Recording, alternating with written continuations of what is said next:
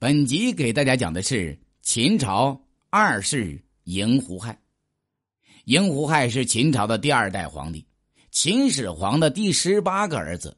他一生是毫无建树，是个典型的纨绔子弟，既愚蠢是又荒淫。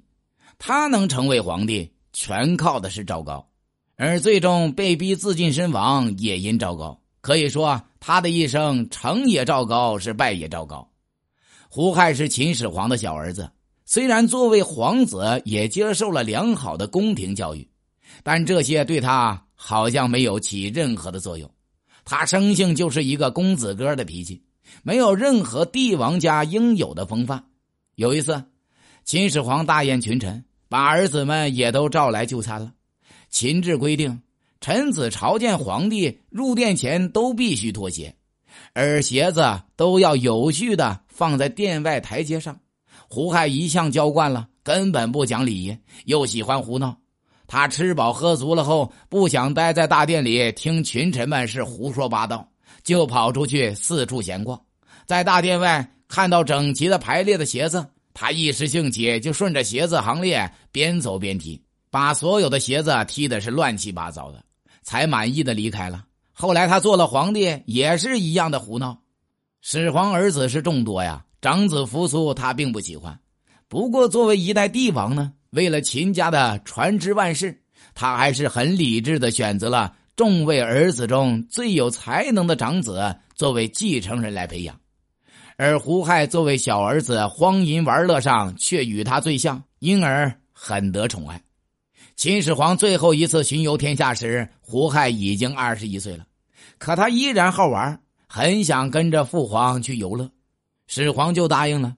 这时的公子扶苏被始皇派到北部边郡监军去了，谁也没有想到始皇会死在巡游的路中。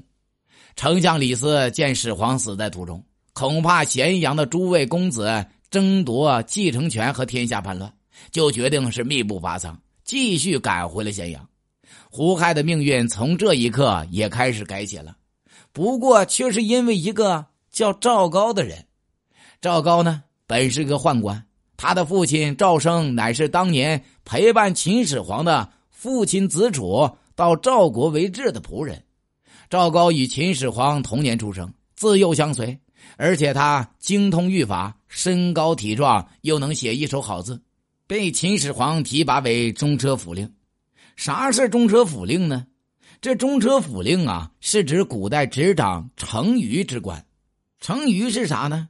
成舆是指皇帝或诸侯所用的车舆，泛指呢皇帝用的器物，也指车马、战车等等。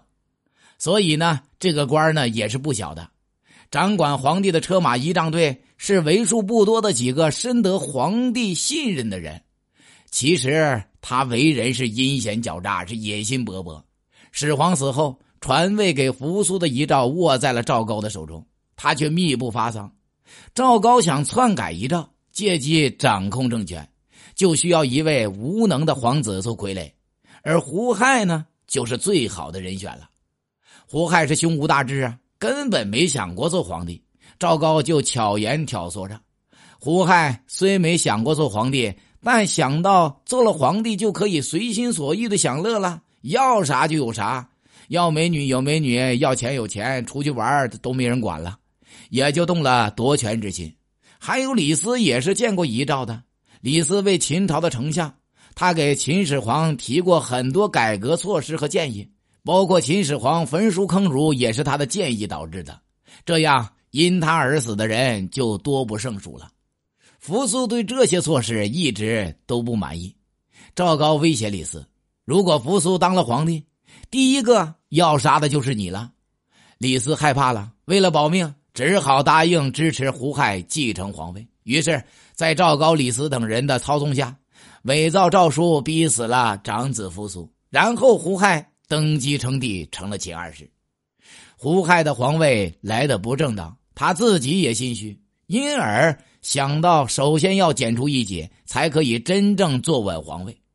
已经成为宠臣的赵高就唆使胡亥采用铁血政策。胡亥的统治比秦始皇是更加残暴啊！一场血腥的屠杀很快就展开了。胡亥首先杀害了蒙恬、蒙毅兄弟，蒙家世代那是将才辈出啊，为秦王朝的统一那是立下了汗马功劳。胡亥决定拿他们开刀，然后又以此为由头，让赵高承办此案，以致是株连无数啊。赵高也趁机是安插亲信，开始培植自己的势力。而胡亥愚蠢的以为啊，赵高的亲信就是自己的亲信。最惨的是胡亥的兄弟姐妹了，其中是十二个兄弟被砍头，六个兄弟和十个姐妹被淹死了，剩下的也被逼自尽了。其中公子高眼见躲不过。他还是比较聪明的，自己提出了为父亲殉葬骊山脚下。胡亥答应了，于是他算是死的体面点朝中大臣、皇室子女杀的差不多了，胡亥在赵高的唆使下，又杀了大批的地方官吏。最后呢，连扶持他上位的李斯也未幸免。李斯揭发赵高有野心，却被赵高反咬了一口。胡亥是昏聩无能，只听赵高的。最终，赵高罗织了李斯的罪名，并屈打成招。胡亥登基的第二年，李斯被处以腰斩之刑，最后竟被剁成了肉酱，并满门抄斩，太惨了呀！用极端的严刑峻法是杀光了碍眼的人后，胡亥彻底高枕无忧了。他本就喜欢玩乐，现在他也像父亲一样，横征暴敛，征伐民夫，广修宫室。很快就民力枯竭，曾经强盛的秦王朝竟到了无人可争的地步。于是民怨渐盛，最终爆发了武装斗争。在秦二世元年（公元前二零九年七月），征发到北边渔阳的戍卒，因为大雨而耽误了刑期。按二世修改后的法律，误了日期那就是死罪。走投无路之下，以陈胜、吴广为首的戍族毅然竖起了反秦大旗。不长时间，各地都爆发了起义，六国旧诸侯们也恢复国号了，各自称王，是纷纷反秦。而秦二世此时仍只知道享乐，以为是几个盗贼而已，根本不放在心上。下面的官员怕丢了脑袋，也没人敢说真话。野心家赵高扶胡亥上位。自然要控制胡亥了，好自己掌权。胡亥做了那么多的坏事，都与赵高的挑唆有关，还哄骗胡亥说皇帝就该享受，操心的事哎呀，都让他人去做得了。胡亥也真信他的，竟然把国事都交给了他代劳，自己就待在深宫里，那是天天享乐呀。这样赵高就成了实际上的独裁者。胡亥做皇帝的第三年。赵高就不满足于做幕后皇帝了，他想踢开胡亥，自己做皇帝。要怎么说呢？人没有满足的时候啊。为了了解大臣们对自己的态度，他导演了一场指鹿为马的闹剧。他把一头鹿送给了胡亥，却说这是马。